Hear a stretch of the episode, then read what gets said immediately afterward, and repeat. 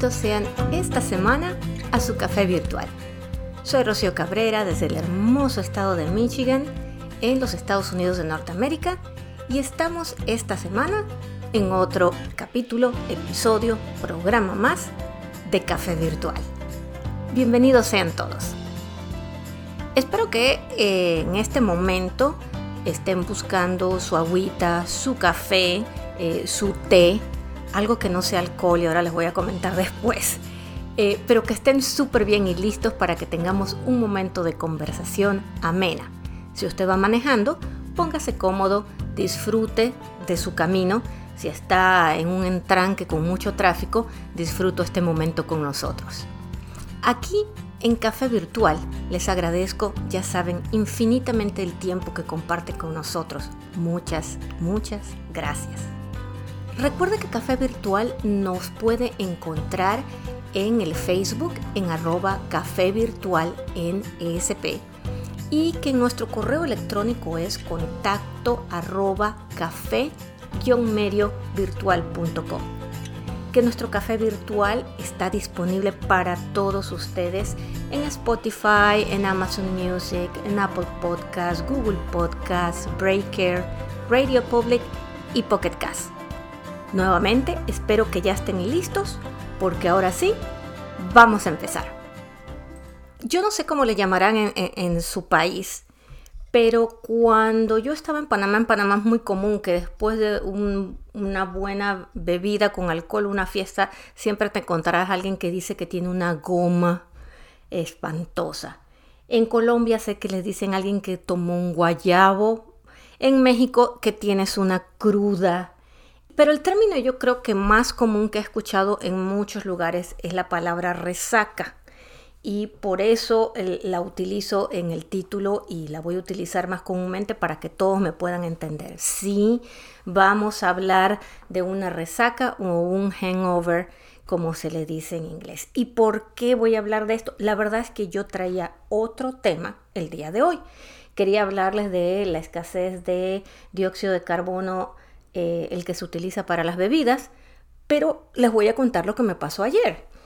Ayer eh, me fui, como siempre me voy a la granja, yo grabo este programa normalmente los domingos, me fui a la granja, eh, fui a montar, ya tengo mi caballo, se llama Jet, no se los he contado, por ahí a lo mejor les cuento después, tengo un caballo, un nuevo miembro de la familia, y estuvimos, bueno, en lo que estábamos. Cuando veníamos de regreso, mi esposo y yo, un día hermoso en Michigan, a pesar de ser otoño, eh, un día hermoso, soleado, yo me sentía inmensamente feliz y le dije a mi marido, ¿sabes qué? Se me antoja pasar por el restaurante mexicano que está por este lado y tomarme unas margaritas.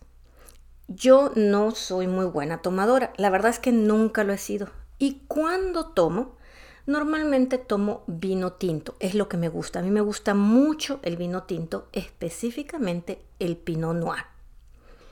Pero hace poco descubrí las margaritas. Esa es la realidad a mis 53 años de edad. Ahora, a mis 53 años de edad, ¿cuántas veces yo me he emborrachado? Yo creo que los puedo contar con los dedos de las manos. Yo creo que como unas dos veces. Esa es la realidad. ¿Y por qué? Una, la verdad es que no siento que necesite yo el alcohol para sentirme feliz o disfrutar de algo. Y dos, porque la verdad es que me gusta mantener el control de mi cuerpo. Em, no somos mucho de tomar en la casa ni nada de ese tipo de cosas, ¿no? Entonces, pero ahorita dije, se me antojan unos nachos, qué tal que vamos. Y en este lugar, en algún momento atrás, habíamos probado una margarita que estaba muy sabrosa y le dije a mi marido, va, ok, perfecto. Llegamos al restaurante y eh, pedí una margarita grande. Pero cuando me trajeron aquella cosa, es que la palabra grande era, era inmenso. O sea, no era una de esas copitas nada más que se ponen de margarita. No, no, no. Esto eran como unas tres margaritas normales de otro restaurante. Esa es la realidad. Ahora, cuando el señor nos vio a los dos, eh, yo le dije a él le ponen menos porque él va manejando. La verdad es que a mi marido sí le pusieron mucho menos alcohol. mismo me dijo esto casi no tiene nada. Pero yo creo que lo de él me lo pusieron a mí porque la mía sí estaba súper fuerte.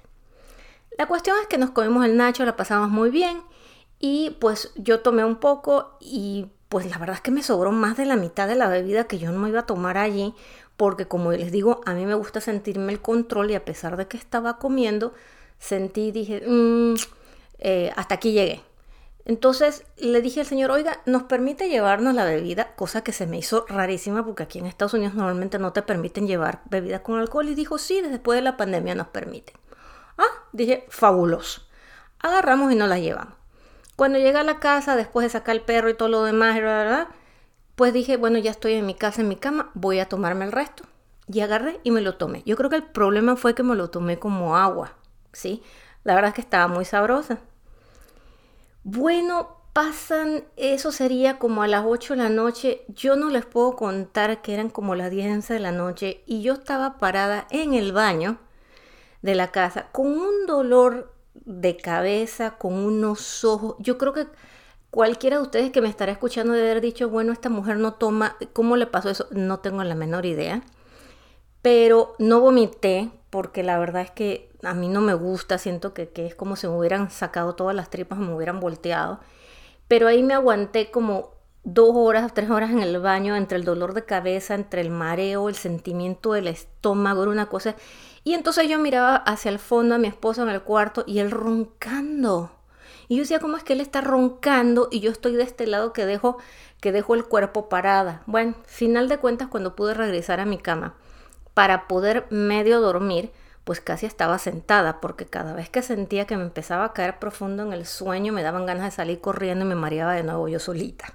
No sé a cuántos de ustedes les ha pasado esto. Ahorita en la mañana que levanté ya me levanté perfectamente bien, ya me pudiera correr una maratón, pero no dormí bien, esa es la realidad. Y como yo soy como soy, y me gusta saber el origen científico absolutamente de todo, pues me fui a buscar por qué me había lo que pasado lo que me había pasado, porque, porque yo tenía, me había dado una goma, pues, o sea, lo que para ustedes sería muy normal. Y la verdad es que me pareció inmensamente interesante todo el punto científico de lo que hay detrás de una resaca. Y dije, ¿saben qué? Vamos a cambiar el tema para nuestros oyentes de café virtual. Y sí, aquí voy con ustedes. Resulta ser que el alcohol o el alcohol etílico, que es lo que se produce en la fermentación de las bebidas alcohólicas, es el gran causante de todos nuestros problemas. Pero ojo, vamos con calma, ¿sí? El, el alcohol en nuestro estómago ocasiona la producción de ácido y que el, nuestro estómago demore más en poder vaciarse. Y estos eh, síntomas o estas, eh, estas, estas consecuencias hacen que nos dé dolor en el estómago, que nos den ganas de vomitar y también el alcohol produce que la cantidad de azúcar en la sangre caiga cuando el nivel de azúcar en la sangre está muy bajo, obviamente entonces empezamos a tener fatiga, debilidad, este, temblores eh, y todo este tipo de cosas que, pueden suceder. Ahora, ¿cómo, cómo se llega a, todo esto? Y allí va. Recuerden que la mayor parte de las bebidas son productos de la fermentación. La fermentación es la producción de etanol alcohol etílico en, las bebidas. ¿Y cómo se produce? Las que realmente producen esto son las levaduras.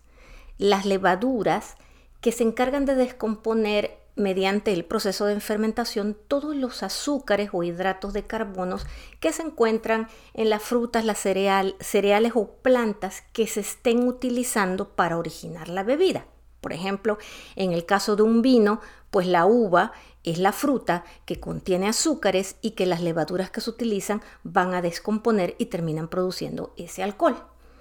En el caso de la cerveza es la malta, en el caso de la caña de azúcar, eh, perdón, en el caso del ron es la caña de azúcar, de azúcar y en el caso del, saque, pues es el arroz.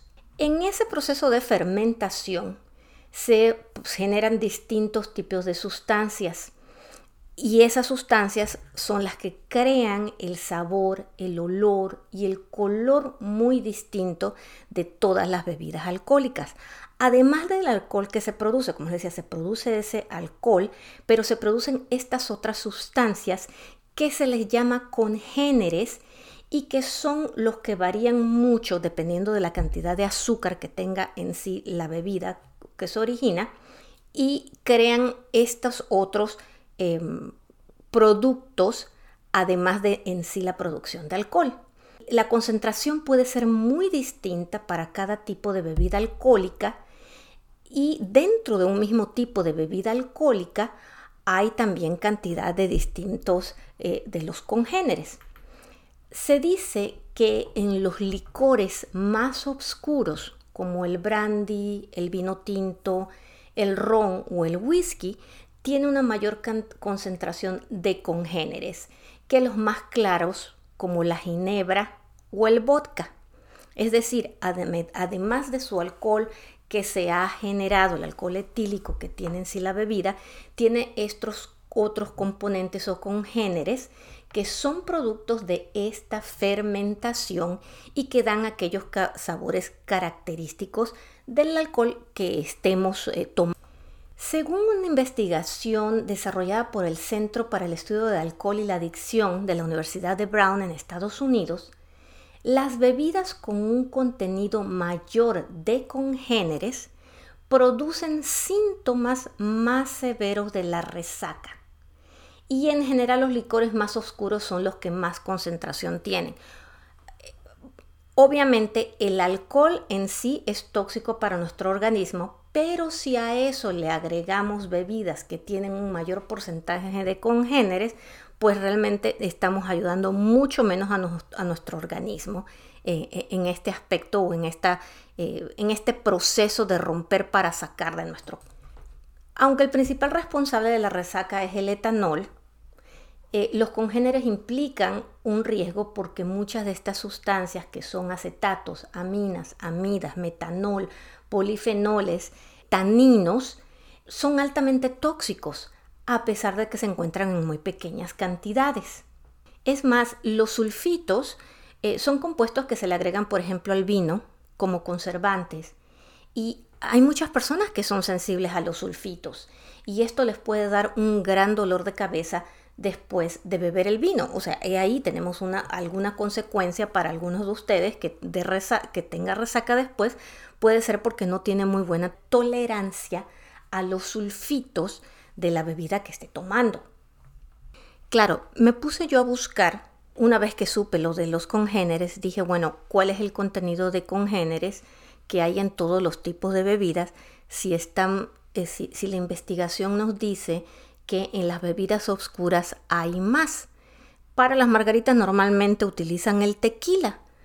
Así que eh, me puse yo a buscar algunas investigaciones me encontré con la del profesor universitario David Friedman, que establece una clasificación de los alcoholes presentes en todos los bares del mundo.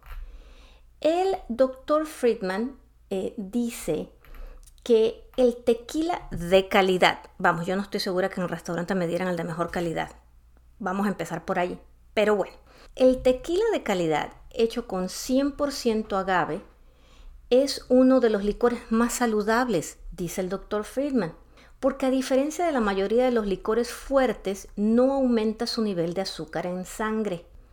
Tiene un contenido muy bajo de calorías y también es uno de los licores fuertes más amables con el intestino, ya que contiene fibra dietética y probiótico.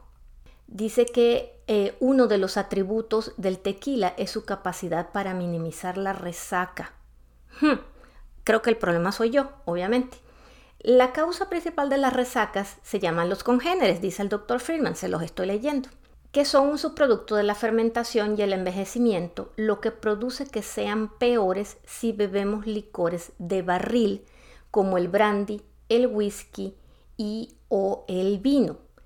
El tequila tiene menos congéneres que los licores duros de color marrón. ¿ok? Ya ustedes van viendo más o menos por allí que aquellos, si quiere tener una menor resaca, pues trate de buscar este, licores más claros. Y de hecho, el que, eh, el que probablemente tiene menos congéneres es el vodka, es el, e, es el que menos tiene. Ahora, ya sabemos eso y dije yo, bueno, cómo, ¿qué es lo que sucede entonces en mi organismo? ¿no? Resulta ser que cuando nosotros bebemos, ¿verdad? El principal problema que traemos es el etanol, ¿no? Y el etanol, en, el etanol, entre el etanol con todos los demás congéneres y, demás em, eh, a nuestro organismo. El encargado básicamente de desdoblar o romper la cadena de etanol en nuestro organismo va a ser principalmente el, hígado. La mayor parte del de el etanol es atacado por una enzima que se llama ADH, que es el, alcohol dehidrogenasa, que transforma básicamente el etanol en, un compuesto tóxico que es, es el acetaldehído y también se producen radicales libres. Estos nuevamente en ese proceso son también, el, el acetaldehído es inmensamente tóxico, tóxico para nuestro cuerpo y de hecho la presencia de acetaldehído es muchas veces lo que se le atribuye esa parte de la resaca, o sea, la presencia en nuestro organismo. Nuestro hígado va recibiendo alcohol y él va desdoblando las cadenas del etanol en acetaldehídos para luego volver a utilizar otra enzima que se llama aldehída deshidrogenasa y lo puede convertir en acetatos y estos acetatos se rompen nuevamente en dióxido de carbono y agua para excretados nuevamente en la orina. Todo esto es un proceso de tiempo.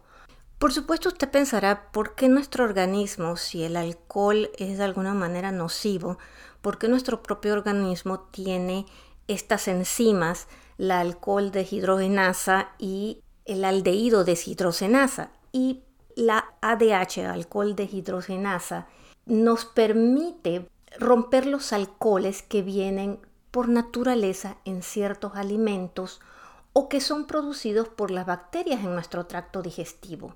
Otros estudios muestran que el propósito de la enzima es el metabolismo de la vitamina A.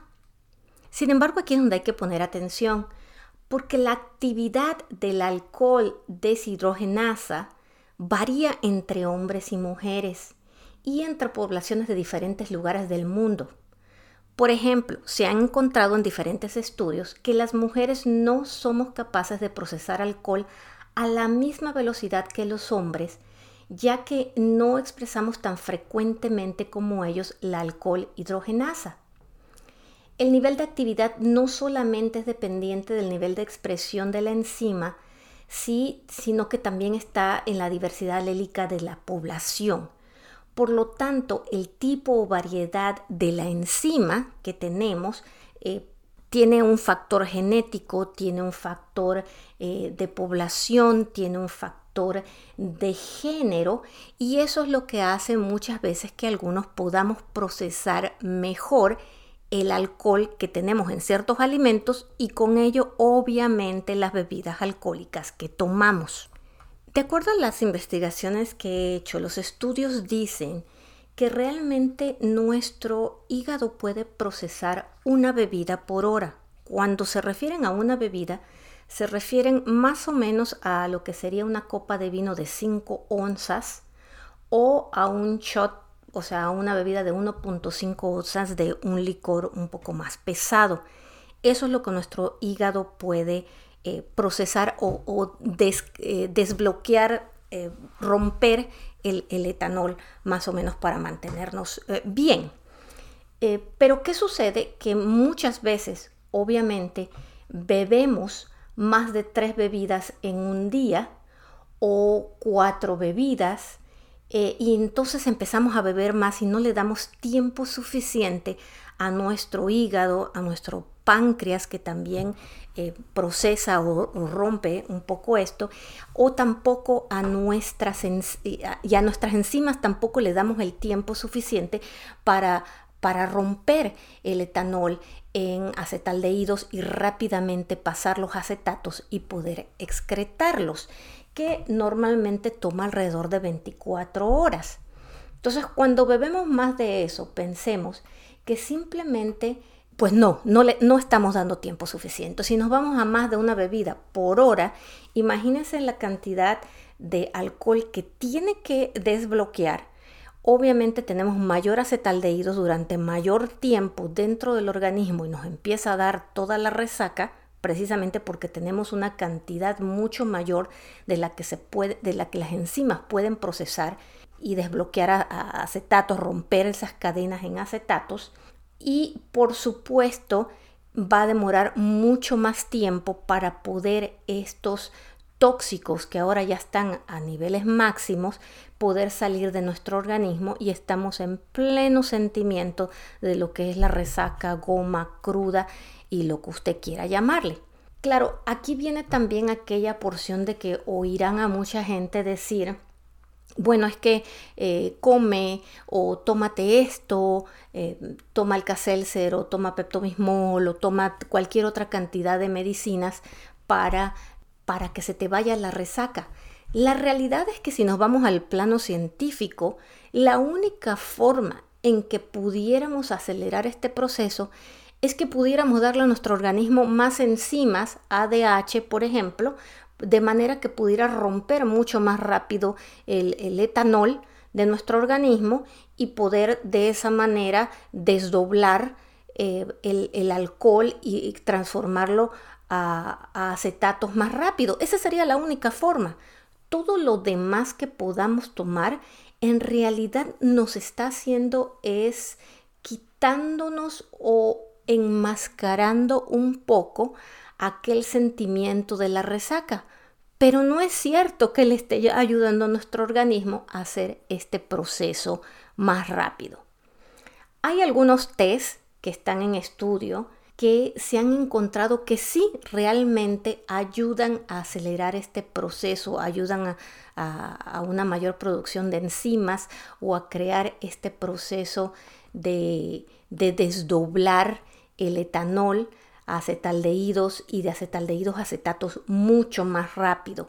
Algunos de ellos todavía están en, estudios, son unos test chinos y, otros, bueno, no funcionan. Pero simplemente quiero dejarle claro que cualquier cosa que usted tome para la resaca realmente le está ayudando a enmascarar un síntoma que usted tiene, pero no es simplemente que usted está sacando el alcohol más rápido, ¿ok? ¿Qué es lo que usted puede hacer entonces?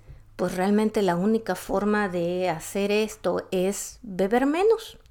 Beber menos o tomar más tiempo para beber pensando en que le dé a su organismo un poco más de tiempo para procesar. Pero algo que yo por lo menos pude aprender dentro de toda esta experiencia es que probablemente mis enzimas Em, pues no son las mismas de alguna otra mujer en algún otro lugar que puede tolerar más y por lo tanto em, mi proceso de desdoblar las cadenas de alcohol toma mucho más tiempo, por lo tanto no me debo dar el lujo de tomar, eh, de tomar tanto. O sea, les digo, yo no tomo mucho, pero a lo mejor tomé mucho en poco tiempo. Esa, esa es mi conclusión, tomé mucho en poco tiempo, cosa que normalmente no hago. Les decía yo a mi esposo que no entiendo cómo hay personas que les gusta sentir esta resaca todos los fines de semana o durante varias veces a la semana. Llegué a la conclusión de que puede ser que el sentimiento de cuando beben alcohol debe ser mucho más placentero que lo que les sigue después. Ahora, hay otras personas que no desarrollan resaca y a lo mejor toman, toman y toman, pero no la desarrollan. Y por eso, pues la verdad es que ni siquiera les da una o la otra y ahí quisiera saber cómo le hacen, ¿verdad? Eh, yo por lo pronto yo creo que aprendí mi lección y me di cuenta de por qué en realidad no, no tomo y, y por qué me gusta mantener más el control de mi cuerpo, ¿no? Afortunadamente estaba en casa, estaba con mi esposo y pues la verdad es que no pasó nada. Yo ni siquiera sentí que estuviera o que hubiera tomado mucho porque en ningún momento sentí, no sé, algo diferente. Esa es la realidad. Lo único que sí sé es que me sentí físicamente mal después, como ya les expliqué. Entonces espero que el programa de hoy les haya dado un poquito de idea científica de lo que hay detrás de las resacas y cómo en el afán de la felicidad a veces nos llenamos eh, el, organismo de químicos tóxicos que pensamos que pues que son muy placenteros tenerlos en nuestro organismo y, pues que realmente a veces el ser humano no piensa, ¿verdad? O sea, por la eh, inmediata satisfacción no pensamos en lo que sucede después. ¿Qué les voy a decir? Eso es para otra plática posterior. Cuénteme usted sus resacas cómo han sido, si las ha tenido y si no las ha tenido, ¿cómo le hace? O sea, la verdad es que todos queremos saber un poco acerca de esto. Para mí fue muy interesante la idea de los congéneres, eh, que se, obviamente ya sabía yo que se generan en la, eh, en, la fermentación y los procesos químicos, los taninos que son muy clásicos de los vinos, ¿verdad? Pero cómo pueden ser eh, un factor más tóxico que nuestro hígado y nuestro riñón pues no pueden procesar y no pueden filtrar y que definitivamente eh, pagamos el precio de lo que bebemos. ¿A qué voy con esto? A que muchas veces tomamos, eh, compramos bebidas muy baratas y con estas bebidas muy baratas a veces no sabemos el tipo de congéneres que tenemos, que se han generado, las filtraciones, eh, las destilaciones del producto y que la resaca nos puede dar una idea de qué caramba es lo que estábamos tomando. Entonces, nada más para que lo tome en cuenta. Espero que tengan un excelente día. Espero que la pasen muy bien, que hayan aprendido algo el día de hoy y que pongan siempre una sonrisa en su rostro. Que recuerden que ustedes son suficientes, que valen mucho y que para mí en lo particular y para Café Virtual son sumamente importantes. Por lo tanto, espero que esta semana se cuiden mucho y sigan adelante. Recuerden que me encantaría poder escuchar sus comentarios y sus experiencias en nuestro correo electrónico que es contacto arroba café-mediovirtual.com y que se comunica con nosotros en nuestro Facebook arroba café virtual NESP, que nos puede escuchar en Spotify, Amazon Music, Apple Podcast, Google Podcast, Breaker, Radio Public y Pocket Cast. Espero que estén llegando donde estén llegando con una sonrisa en su rostro.